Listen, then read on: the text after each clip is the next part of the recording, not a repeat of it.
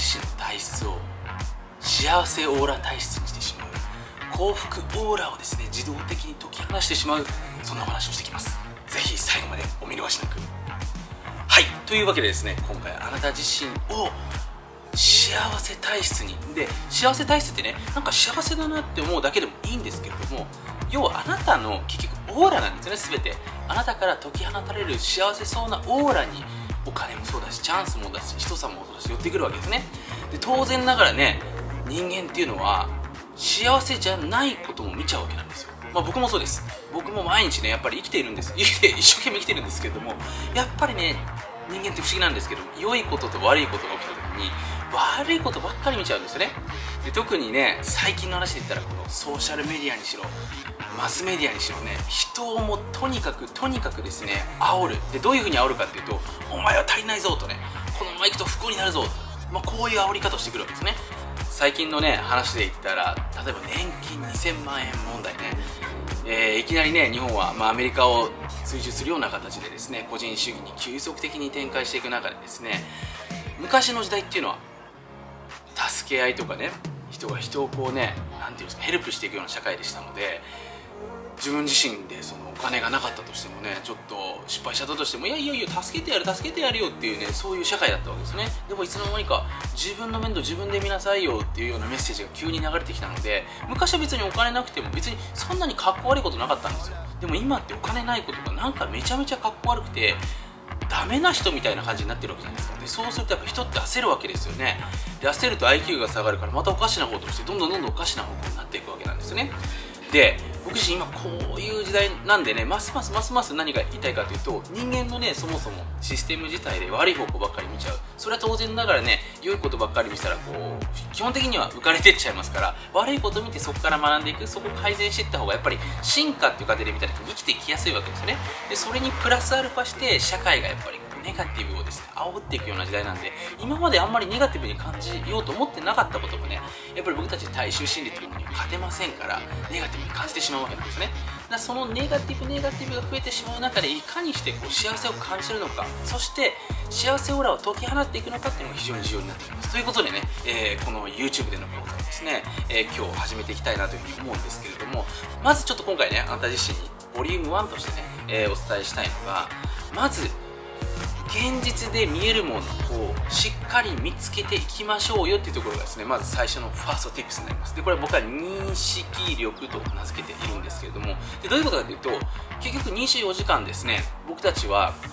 何を選んでもいいわけなんですね。何を見てもいいわけなんですよだからあなた自身がね、ネットフリックスを YouTube で好きな番組見かけますよね。だ今日そういった意味でね、僕の番組が好きだったらね、僕はもうすごく嬉しいのでね、ぜひ好きと言っていただいていいんでね、3回ぐらい押していただけるとめちゃめちゃめちゃめちゃ嬉しいんですけれども、あなたが要はね、映したい画面っていうのを常に見ることができるわけですね。これ現実のからくりですよ。だからあなたが別に何見てもいいわけですよ。でもその何見てもいいですけれども、この何を見ればいいかっていうこと自体を僕たちは習ってないので好きなこと見ればいいんですよとか、ね、自分がワクワクすること見ればいいんですよとかね、まあ、確かにね自分の好奇心とか直感とかね本能に従ってね見たいものを見りゃいいと思うんですけどもそれ難しいわけですよね。でさっきも言ったんですけども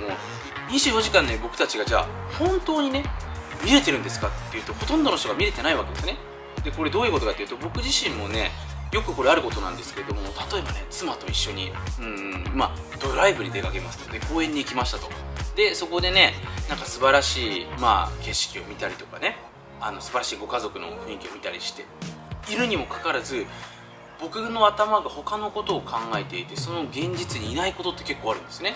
でもちろんそのそれを考えてる時はね確かにそれで良かったのかもしれないんですけども。でもそこでもししっかり見ていたらそこで見ていたことによって人生がめちゃめちゃ変わったりすることってあるかもしれないですよね。で簡単な話をするとそこに100万円が落ちてるにもかかわらず僕が他のことポカーンとアポンと考えていたら100万円が目の前にあるにもかかわらず見えなかったりするわけなんですね。でこれ面白いことなんですけども要は僕たちって現実を生きていてもほとんどっていうのが僕たちのその脳内で生きていてですねあんまり目の前にあるのに見えてなかったりするんですよ。例えばね自分の両親これめちゃめちゃ分かりやすいと思います。人間ってね人のことを固定化して見る習性があるので自分のお母さんってこんな感じだよねって見ちゃうともうコミュニケーションもねお母さんにこれ聞いてもわからないだろうとかね逆にお母さんにはこの話をしたら盛り上がるんじゃないかっていうふうにしてもうその人とその人とできる会話と幅なんとなく決めちゃうんですよ。多分これ見てくださってなんだろう経験あると思うんですけど。でこれ一つの僕たちのまあその習性なわけですね。だそういう風に見てしまうとですね例えば僕もいつも思うのが僕の子供の頃の話とかが出てこないわけですね。そうか母親も、まあ、今いろいろあるけどもねお母さんだったんだ。自分の母親だけどね同じ親でね心配とか不安あったんだ。っていう立場になってくると子供の時どうだったのとかねその時のじゃあお母さんとかお母さんの周りにどういうことが常識だったのって聞いてみるとね当時の常識とかその当時の人たちが考えてたことが分かるわけですよね。でそこでまた自分がしっかり認識するとそれがまた後ほどの自分の人生の大きなヒントになってきたりするわけなんですよね。人間ってこうやってですねサボっちゃうんですよ簡単に言うと。現実を見ないふりをしちゃうんですよね。僕もそうですだから見ないふりをして常にですね他のことばっかり考えてしまう。目の前に結構いいチャンスとか改めて思うとたくさんあるのに気づかないんですよね。であそうかそうかって例えば人と会ってる時もですね知ったかぶりをしてしまったりとかですねなんか面倒くせえなと思ってとりあえず相槌を打ったりしたくなっちゃうんですけども話を掘っていくとですね自分がまたそこでクリエイティブな質問をしていくことによって自分が今までその人には持ってないと思っていたものすごいお宝が自分のところに入ってきたりするわけなんですね。でこれ認識力っていうんですけどだから目の前にですねこれポイントですよあなたにとって必要なお宝がどの瞬間どの場所どのタイミングでもあるってことを常に自分にリマインドしていただいてそれを見つけていく。これを意識していけば今その瞬間お役に立たなかったとしても後ほどあなたの人生に役に立っていくようなものっていうのがたくさん見つかってくるわけなんですね。で僕自身は毎日何個ね見つけられるか。これを常にですね自分の人生のテーマとしてやっていってます。本当にね人生って短い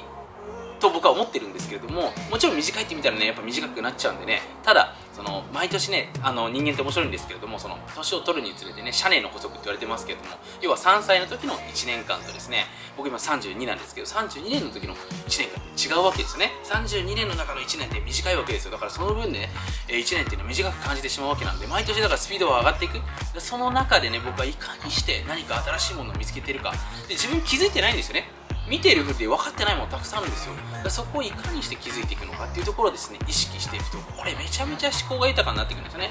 で見つけられるものが増えれば増えるほどこれ当然ながら自分の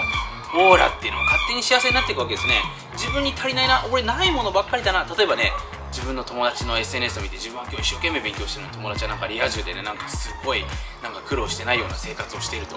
自分は足りない。この人は足りているこの瞬間落ち込みますよね。でも自分が何か今日見つけられたぞと思ったらハッピーオーラが少し増えるわけですよ。でこれ毎日やっていけば当然ながら自分のとこにどんどんどんどん幸せオーラが搭載されていくわけですねでこれがあなたのオーラとなって自然のうちににじみ出ていくからこれを見た人たちがねなんかこの人いい空気感してるなちょっとなんか面白い話しようかなとかね声かけようかな。僕よくありますよだから。本当におかげでね僕はあの妻と本当子供のおかげなんですけれどもなんかニコニコしてるだけでいろんな人たちに声かけられたりとかですね。まあいろいろとね物もいただいたりとかパーティーにお誘いいただいたりとか。本当ね、まあ、そういった意味で僕と妻がいろいろとねあの新しいものを常に見つけてくる人たちが、まあ、周りにいるっていうのも非常に重要なことなんですけどもそのおかげで幸せオーラがね、えー、保てているんじゃないかなということでね、えー、ある次第です。なので今回のビデオの Tips としてはぜひですね毎日あなたの中にあるもの。要はあなたが見ているものの中にあるものをしっかり認識してこれはこうなんだな。これを見て俺は幸せだなって思う癖をですねつけていくことによってですねどんどん幸せオーラが搭載してきますのでまあこのねまた認識の仕方コツっていうのはねちょっとこのおいおいまたビデオで話していきたいなというふうに思っておりますのでとりあえずちょっと今日のビデオ見てね、えー、実践してみてなんか今日こういうものが見えましたよっていうことを自分で書いていくとあ自分こういうこと気づけたってことでねしかもそれ YouTube でこれ別に匿名でもいいわけですよねニックネームで。僕見てね素晴らしいですねってとりあえずコメントしますのでそうするとなんか俺見つけられたらいいなって気持ちになってね。多分僕の YouTube 見てる人優しい人多いんであなたがまたコメントしたらそれに対していいね押してくれますからね。そうやってこうみんなで協力していくとなんかいいですよね。幸せの掲示板みたいなね。そういうのだから僕作っていきたいんでぜひですねこの YouTube そういったね、えー、ポジションに使っていただければなというふうに思っております。それではまた次回のビデオにてお会いしましょう。はい。最後まで YouTube を見てくださって本当にありがとうございます。もし今回のビデオであなたが何かしらいい気づきを得られたりいい気持ちになったり前向きな気持ちになれたのであればぜひグッドマークそしてあなたの感想をコメントの方にお願いします